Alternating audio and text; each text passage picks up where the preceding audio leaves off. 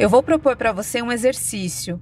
Imagine que uma amiga convidou você para um aniversário de uma pessoa que você não conhece. Esse aniversário vai ser em uma boate famosa da sua cidade. Você vai com a sua amiga, conhece aniversariante e outros convidados da festa. Você dança, canta, bebe e se diverte a noite inteira. E quando a manhã chega, você descobre que a aniversariante pretende prolongar a festa na casa dela. A sua amiga quer ir e você se pergunta: por que não? A noite foi divertida, o pessoal parece legal. Você chega na casa da menina, pede um isqueiro para alguém e fuma um cigarro.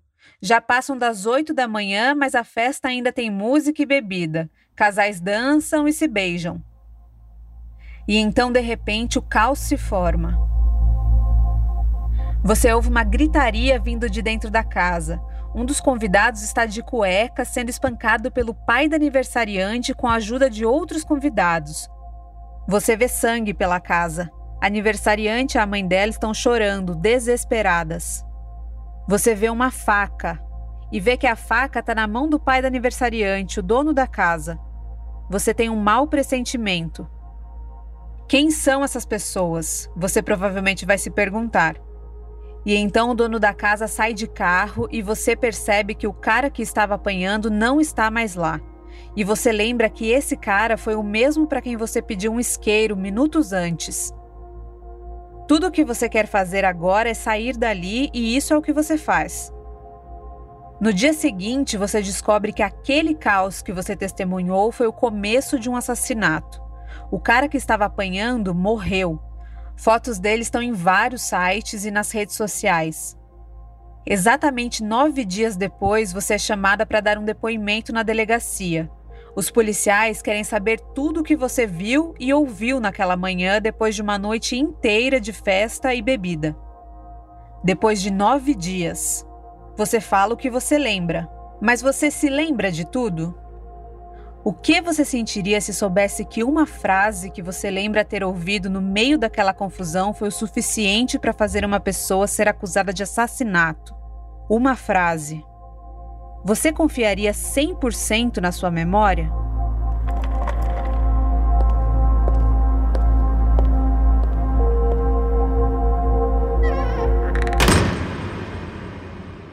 Ao todo, sete pessoas foram denunciadas pelo Ministério Público, acusadas de ter algum envolvimento no caso Daniel. A aniversariante Alana Brites e uma amiga dela foram denunciadas por crimes menos graves que homicídio, como denunciação caluniosa e fraude processual. O pai, Edson Brites, e outros três convidados foram denunciados por homicídio triplamente qualificado. Igor King, David Volero e Eduardo da Silva admitiram ter batido em Daniel, mas apenas Edson confessou ter matado o jogador. Uma acusação chamou atenção. Cristiana Brites, a mãe da Lana, foi denunciada por homicídio, mesmo ela não tendo participado das agressões, nem estado no carro do marido no momento em que Daniel foi morto. Cristiana foi acusada de matar Daniel por causa de duas frases que ela teria dito durante o espancamento. Essas supostas declarações não estão gravadas, mas entraram no processo depois de saírem da memória de duas testemunhas, duas convidadas da festa, como a gente contou no começo desse episódio. As duas testemunhas deram depoimento nove dias depois do assassinato, sob condição de sigilo. Segundo uma delas, no meio dos espancamentos de Daniel, Cristiana disse a frase, abre aspas, não deixa matar ele aqui dentro de casa, Segundo a outra convidada, Cristiana afirmou, aspas, não deixa seu pai fazer isso dentro da minha casa. Você sabe como ele é. Bem, meu questionamento é simples, diz respeito ao homicídio mesmo. Esse é o promotor Marco Aurélio Oliveira, interrogando Cristiana.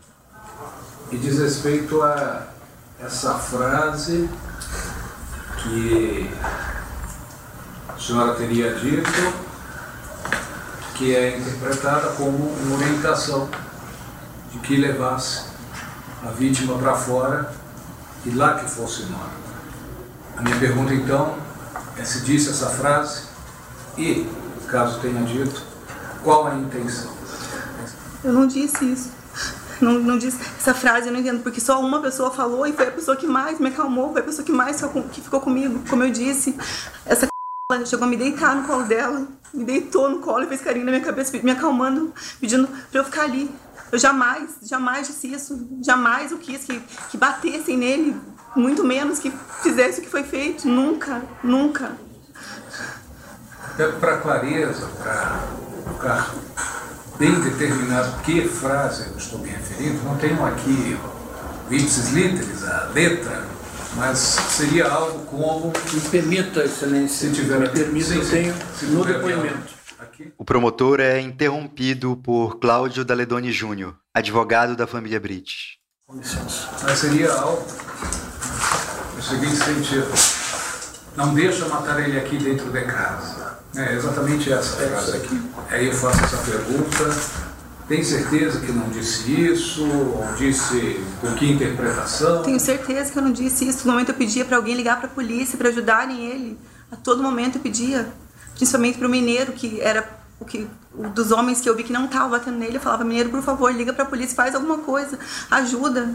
A todo momento eu pedia ajuda pra, pela vida dele. Jamais pedi, nem pedi para que não matassem ele ali. Queria que não matassem ele, mas nunca disse isso.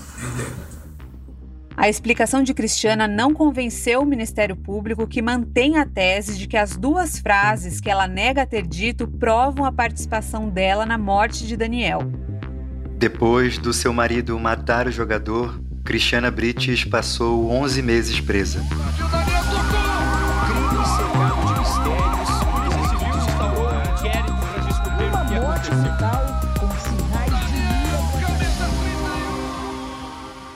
Eu sou o Adriano Wilson. Eu sou a Carla Torralba. Na segunda temporada de Futebol Bandido, um podcast de Wall Sport, a gente traz detalhes do caso Daniel e mostra como uma festa de aniversário se transformou no assassinato brutal de um jogador. A polícia ainda investigava quem poderia ter matado o jogador do São Paulo Daniel Correa quando a testemunha-chave, Lucas Mineiro, foi até a delegacia de São José dos Pinhais relatar o que viu na casa dos Brites.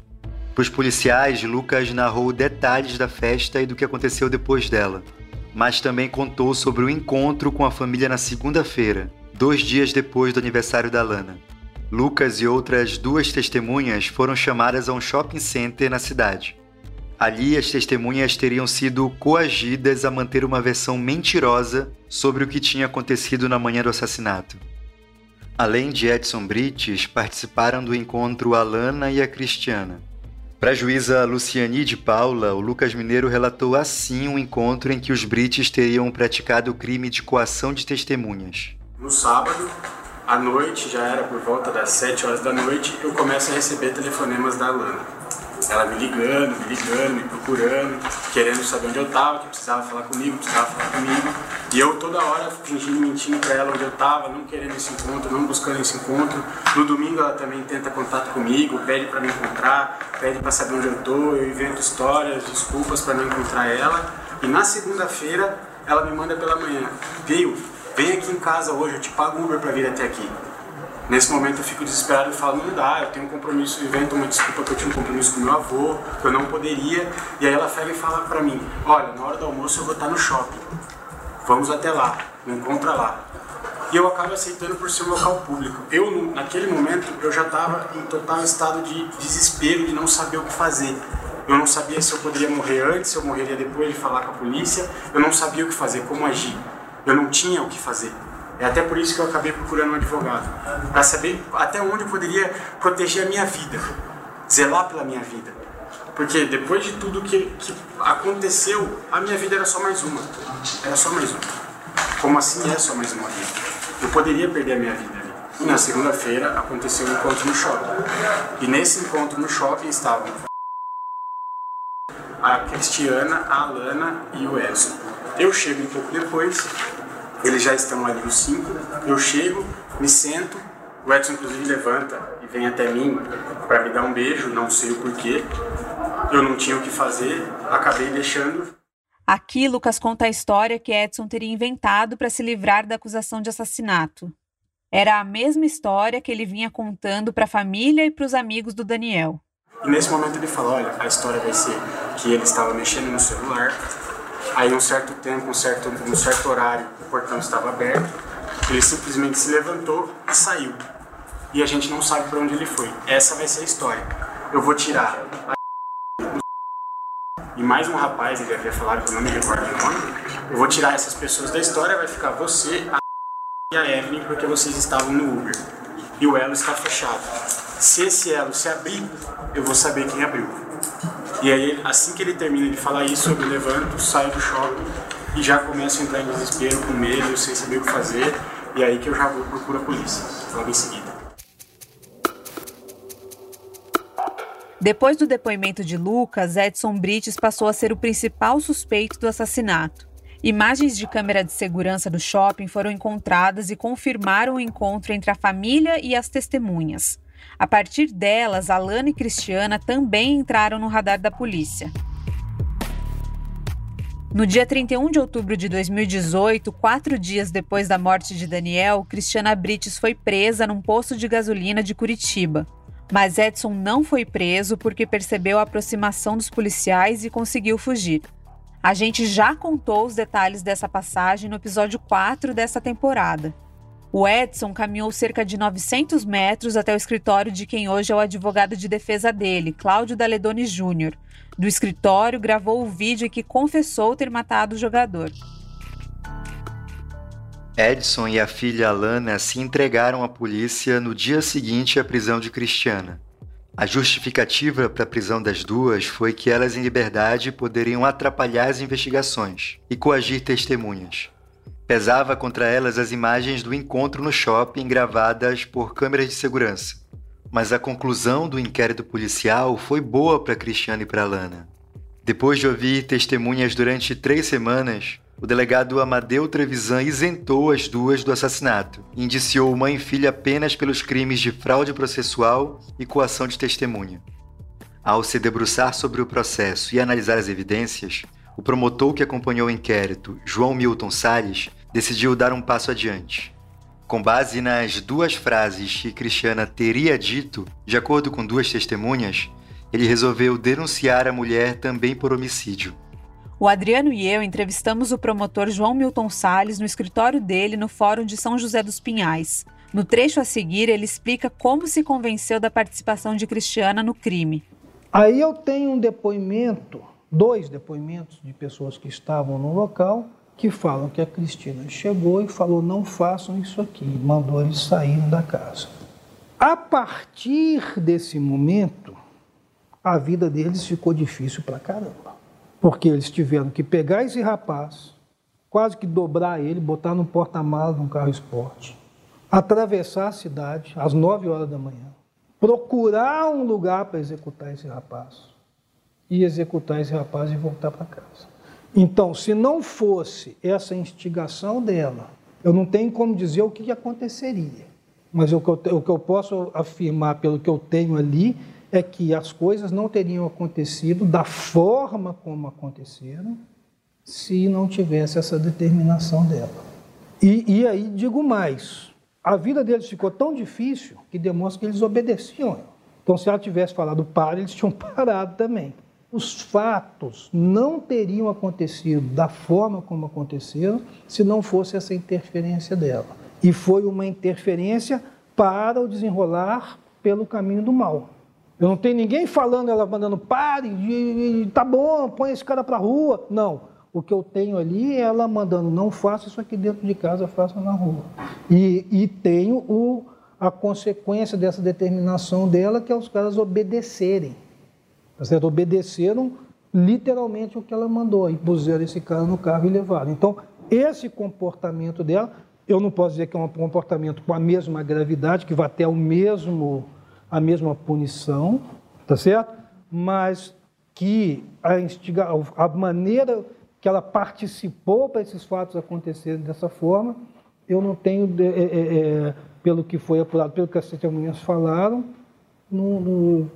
se ela falou essa frase, hum. essa frase eu não estaria dizendo para alguém matar o Daniel fora dali. A frase não, não, não tem que é? nada que me, É. me informe que ele estava falando, dando a ordem para matar uma pessoa. Como que, na- só para completar aqui, vai também nessa, nessa linha, como que é feita a contextualização dessa frase? É, porque essa frase fora de contexto, ela realmente pode significar matar, como Sim, sim. significar não bata, tira ele daqui, sai daqui. Sim, perfeito isso aí que você está me perguntando.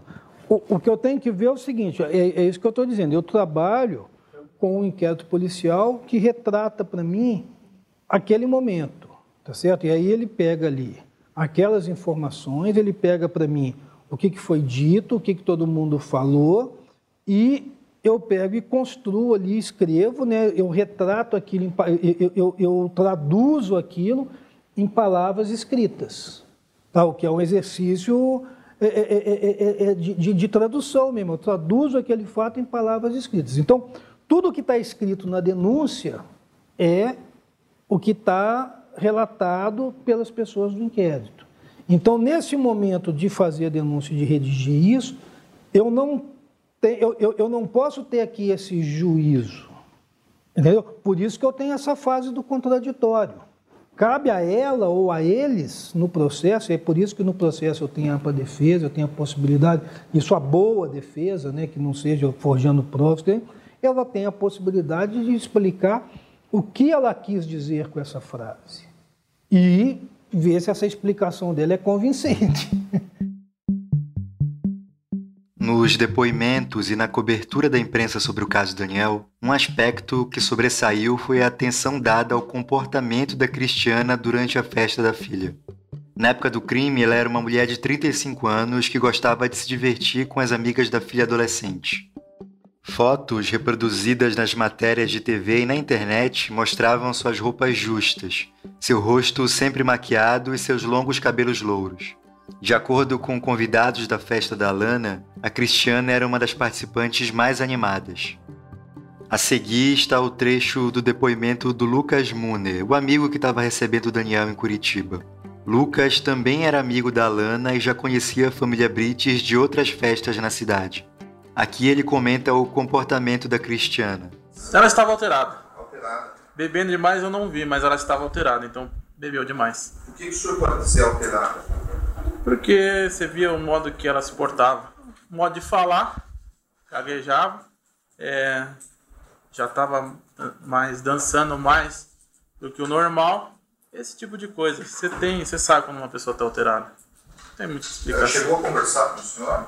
No início, sim, conversamos. E Qual era o assunto? O assunto era coisas que. É, nada demais. Num momento, no final da festa, é, eu tava conversando com uma menina, eu de meio que de lado assim, tranquilo, a menina estava querendo ficar com ela. Quando eu recebi um beijo, um selinho. Eu olho para trás e vejo era a Cristiane. Deu um bom beijo. O bombeiro, é um selinho. É, tava com uma amiga da Alana, empurrando ela, e essa mesma amiga ficou meio que cuidando da, da Cristiane. Você foi E tentar falar ela? fui tentar, fui tentar esclarecer a situação, né? O marido dela tava na festa, porque jamais teria, queria fazer um negócio desse, vai arrumar um problema pra mim? Quem que não vai ter medo se o cara faz aquilo com seu amigo?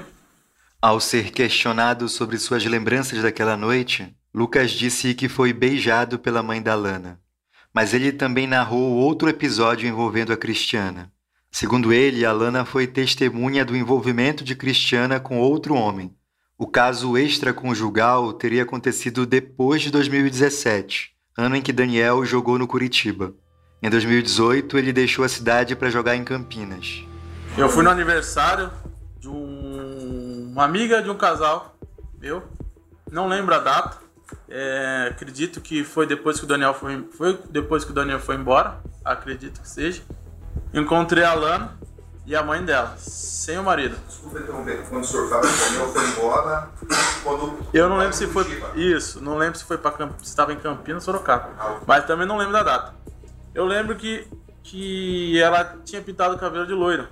É, aí a gente tirou foto, falei, ó, que encontrei pros meninos. E no decorrer da balada, durante durante a balada aí, ó, A Cris ficou com o um amigo de da Lana. E a Lana estava presente. Só para ver se eu entendi. A Cris, que o senhor se refere, é Cristiana. Isso. Ela ficou com um amigo. Não sei se era amigo, conhecido ou alguém da balada. Eu sei que ela tava com alguém lá. E o Edson? Não tava junto. E a Lana tava junto? Tava junto. Então ela presenciou a mãe ficando com outra pessoa. Presenciou. Mas eu lembro que ela não ficava muito com a mãe nesse dia. Ela tava separado e ela acabava não ficando muito com a mãe. Mas ela tinha a visão da mãe. Tinha. E ficando com outra pessoa. Tinha. Não sei se ela fingiu que não viu e saiu, ou se ela viu, mas tinha visão.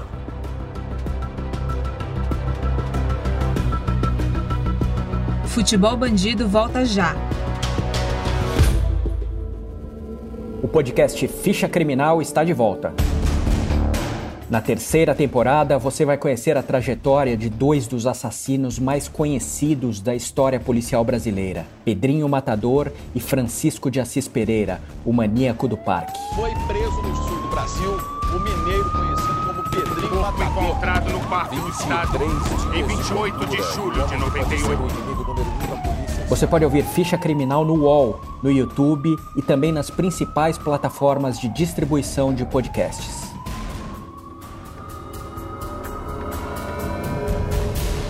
Recebe salário, faz transferência, pagamento, recarga de celular e até empréstimo, tudo sem taxa. PagBank, a sua conta grátis do PagSeguro. Baixe já o app e abra sua conta em 3 minutos. A imprensa se mostrou bastante interessada na vida privada de Cristiana Brites. Fotos antigas dela em cima de motos e vestindo roupas mais provocantes foram muito exploradas, assim como detalhes do seu casamento com Edson.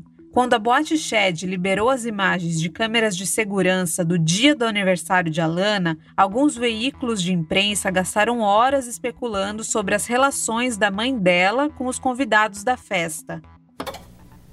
Eu quero a opinião do povo que está em casa. Eu não vou afirmar se isso é uma tentativa de beijo ou não. Eu quero primeiro que as pessoas que estão em casa participem e colaborem com essa pesquisa. Esse é um diálogo entre o apresentador Leandro Passaia e o repórter João Jimenez, da Rede Massa, a afiliada do SBT no Paraná. Mas, João, é uma imagem bastante forte e ela vai contra tudo aquilo que havia sido dito pelos Brits e pelos amigos dentro da Shed. É, exatamente. Desde o primeiro, é, a primeira sessão de depoimentos que aconteceu em São José dos Pinhais, houve um dos rapazes que estavam na Shed naquela noite em que ele relatou em testemunho, em depoimento, ter eh, sido beijado pela Cristiana Brits, mãe da Alana Brits e mulher do Edson Brits, esposa dele. E aí, nós tivemos o, o, o, rebate logo após este depoimento, esta afirmação desta testemunha que estava na chat, dizendo por parte da, da defesa dos Brits, falando que isso jamais teria acontecido. Né? E agora estas imagens vêm à tona. A imagem é muito clara, né? Você consegue ver bem o, o que se passa ali. Né? Aí que está a grande questão, Passaia. Cristiana Brits tentou beijar esse rapaz? Quem é esse rapaz? Feita do alto, a imagem mostra a Cristiana em uma área da boate conversando com um casal do lado dela. No meio da conversa, ela aproxima do rosto do rapaz como se fizesse um movimento para tentar beijá-lo. Depois ela se afasta sorrindo. Será que alguém estava tentando esconder isso aqui? Ou será que Cristiana Brits não tentou beijar esse rapaz? Deixa a tela para o pessoal de casa ver. Imagens de Cristiana Brits dentro da shed. Eu vou lembrar mais uma vez, muito obrigado, minha gente, pela enorme audiência. Enorme audiência, diga-se de passagem, hein? Mostrando que o público gosta de quem tem coragem de contar a verdade. Nós não escondemos nada. Esse zoom que foi dado aí no busto da Cristiana foi do operador da Shed, não é do Tribuna da Massa, tá? Não é do Tribuna da Massa. Mas, por favor, minha gente, isto é uma tentativa de beijo? Eu tenho a primeira parcial, nós já passamos de mais de 15 mil votos no nosso WhatsApp. Por favor, a primeira parcial no ar. 99% dos mais de 15 mil votos concordam que isto é uma tentativa de beijo, sim, senhor. 1% das pessoas acreditam que não. Olha, eu estou vendo as imagens agora. Ela faz biquinho ou não? Agora. Pera, eu acho que tem um biquinho aí. Ela, eu, eu, reparei isso agora, hora que encheu a tela, olha lá. Uhum. Ela faz o quê? Faz... Mas o que isso tudo tem a ver com a morte do Daniel? Na visão da promotoria, a conduta anterior de Cristiana teria levado Daniel a acreditar que ele podia fazer, abre aspas, brincadeiras no quarto dela. E essas brincadeiras teriam irritado Edson a ponto de ele espancar Daniel. No meio das agressões, Cristiana teria dito as frases que foram interpretadas como uma orientação, uma ordem para o crime. Por mais frágil que essa linha de raciocínio pareça, ela foi importante para manter a mãe da Lana na cadeia.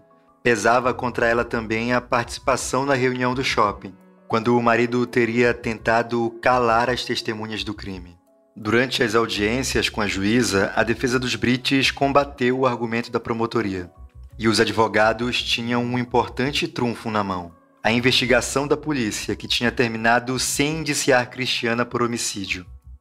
Mas em fevereiro de 2019, quatro meses depois de terminar sua investigação, depois que o Ministério Público denunciou Cristiana por assassinato, o delegado Amadeu Trevisan pareceu dar mais peso à participação dela no crime. A seguir, ele é questionado pelo advogado de defesa Cláudio Daledoni Júnior. Cristiana participou do homicídio? Olha, a partir do momento que ela disse que não quer na casa dela. Mas o senhor não indiciou ela para o homicídio? A partir do momento que ela disse que ela não quis a casa dela, não queria que acontecesse o fato ali. Mas o senhor não, não indiciou ela para o homicídio? Mas a denúncia sempre é mais, é mais complexa, né? A denúncia sempre abrange os fatos uma grandeza maior, né? Sempre o promotor tem razão, é isso que o senhor está dizendo? Não, o promotor recebe já tudo pronto, né? Recebe todas as provas prontas, o promotor tem a opinião dele, né? O senhor tem uma e ele tem outra? Não, eu tenho a minha opinião, sim. Como que é? Não, não depende da opinião do promotor. Não depende da opinião do promotor, o trabalho é separado. Entendi. O trabalho é separado. senhor confia na sua opinião? Doutor, eu tenho a consciência tranquila. Não estou colocando em xeque. Não, só para só chegar, não, eu sei disso, só para chegar. Eu tenho a consciência tranquila, tudo aquilo que eu faço, eu faço de forma consciente, de forma a botar a cabeça no travesseiro e dormir. Eu não tenho dúvida que se a Cristiana tentasse impedir o fato, ela é mulher. Eu tenho mulher, tenho filha. Se ela tentasse impedir o fato, não, não teria acontecido dessa forma. Se ela não diz, eu não quero aqui em casa, não quero que faça aqui, ela praticamente autoriza, ela praticamente induz a pegarem o cara, colocar no carro e levar. Mas ela... Se ela entra na frente e falar aqui em lugar nenhum não vai fazer, o marido obedece. Ela tem domínio da situação. Então, isso é, mas assim, é forçoso reconhecer então que toda mulher manda na casa. Não, Se ela manda parar. Não, não anda na casa. Mas ela exerce, ela exerce uma influência, isso é inegável. E eu, eu acho que ela, que ela exerce uma influência mesmo, o senhor tem razão. É que quatro testemunhas falam que ela dizia, pelo amor de Deus, não deixa acontecer nada com esse menino, vão socorrer. Não, não deixa senhor acontecer nada aqui, doutor. Não. Ela não queria que fizesse ali. Não queria que batesse ali. Não Por que o queria que senhor não indiciou ela por homicídio, então? Já que o senhor está com essa impressão agora. Por que o senhor não indiciou por homicídio outra?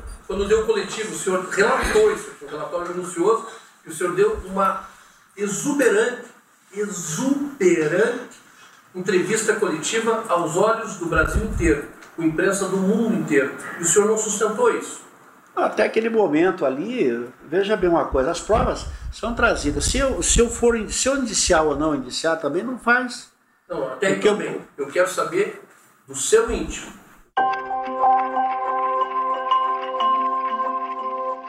Por mais que a defesa de Cristiana Brites tenha insistido, o delegado nunca falou por que não indiciou Cristiana por homicídio, mesmo depois dele ter se convencido da participação dela no crime. A defesa obteve ainda mais uma vitória na tentativa de isentar a mãe de Alana do crime. Lembra da testemunha sigilosa que disse ter ouvido a frase: Não deixe seu pai fazer isso em casa, você sabe como ele é? Quando questionada em juízo, essa convidada confirmou ter ouvido a frase, mas a interpretação dela foi diferente daquela promovida pelo Ministério Público. A seguir, essa testemunha responde perguntas do advogado Cláudio Daledoni Júnior, da defesa da família Brites. Essa expressão, eu não posso falar seu nome, vou chamar de testemunha sigilosa, é, porque a senhora está se resguardada aqui. Essa expressão, não deixa seu pai fazer isso dentro da minha casa, você sabe como ele é. Isso gerou, gerou uma acusação de homicídio contra Cristiano. É essa frase que a senhora disse, no entender do promotor, e que não é um entender, é um, é um entender isolado, né? propõe que ela incentivava o homicídio. Tá? Então, seu testemunho é muito importante nesse sentido. Estou sendo muito aberto com a senhora, não estou usando nenhum jogo estratégico e eu tenho confio na sua elevação de raciocínio, inteligência e principalmente de justiça. Tá? Estou falando na situação do homicídio. É por isso que eu fiz todas essas indagações para a senhora, ok? Então, essa sua frase aqui é o que gerou essa proposta de condenação. Só que você entende que foi o que eu escutei e eu tô aqui para falar a verdade. E é uma coisa que quem vai esclarecer é ela. Entende? Não, não há problema nenhum no que ela disse. Muito menos no que a senhora reproduziu ela dizendo. A senhora está entendendo? O problema é a interpretação que se dá. E por isso eu pergunto a, sua, eu pergunto a testemunha o seguinte. Com essa frase que a senhora ouviu dela, ela estava incentivando o homicídio? No meu ponto de vista, não. Excelência, sem mais perguntas, estou devolvendo a palavra. Cristiana Brites foi presa em 31 de outubro e ganhou liberdade em setembro de 2019 para aguardar o julgamento. Em 28 de fevereiro de 2020, a juíza Luciani Regina Martins de Paula decidiu não levar à frente a acusação de homicídio contra ela. Depois de ser isentada do assassinato, Cristiana também decidiu processar o espólio do jogador e exigir indenização. Segundo o advogado dela, a ação civil vai usar o argumento de que Cristiana foi vítima de um crime sexual cometido por Daniel e teve foto íntima divulgada por ele sem autorização. Agora, Cristiana vai ser julgada apenas por coação de testemunha, fraude processual e corrupção de menores, assim como a filha. Isso porque tinha uma convidada menor de idade dormindo na casa, e ela teria sido induzida a limpar a cena do crime. O marido também vai responder pelos três crimes além de homicídio. Alana Brites foi solta em agosto de 2019 depois de 10 meses presa. Evelyn Perusso, uma das amigas de Alana, vai responder por fraude processual porque teria alterado a cena do crime. Os quatro homens que admitem ter batido em Daniel vão ser julgados por três crimes: homicídio triplamente qualificado, ocultação de cadáver e fraude processual. Igor King, David Voleiro e Eduardo Henrique da Silva ganharam liberdade em outubro de 2019. Edson Brites permanece preso até a publicação desse programa, em setembro de 2020. Ainda não tem data marcada para todos irem a júri popular.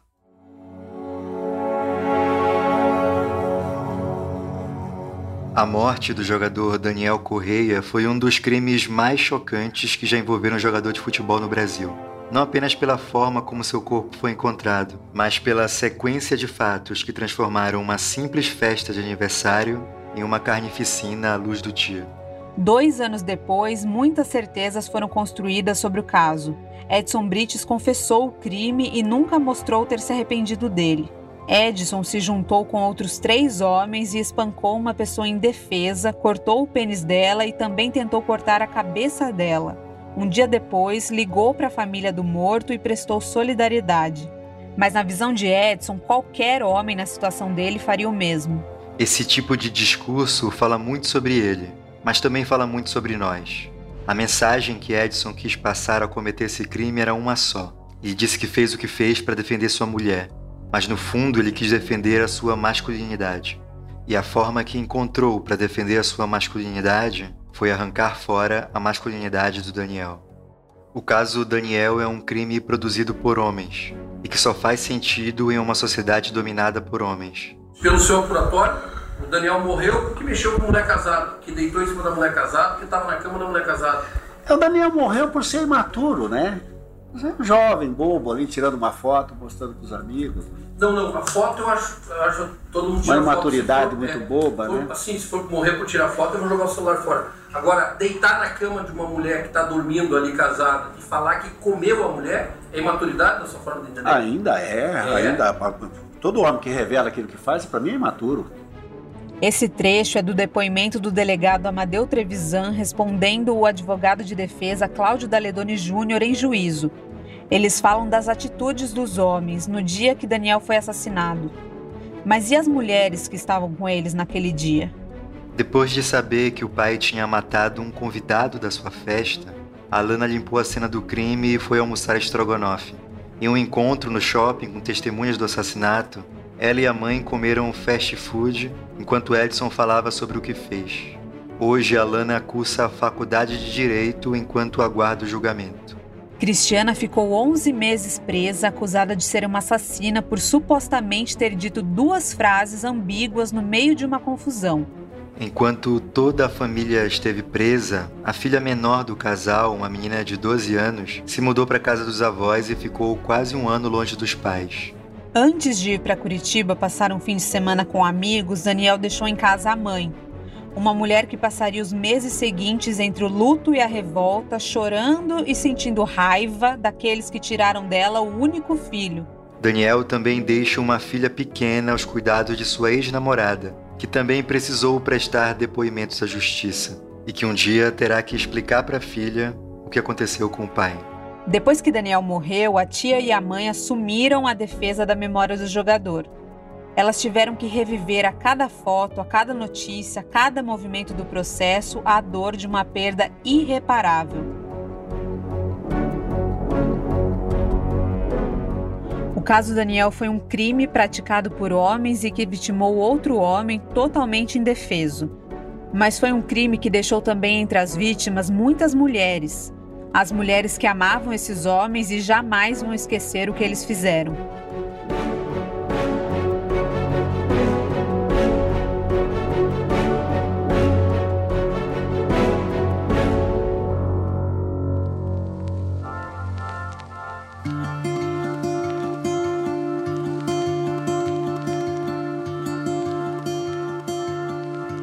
Esse episódio teve áudio da Rede Massa, a afiliada do SBT no Paraná.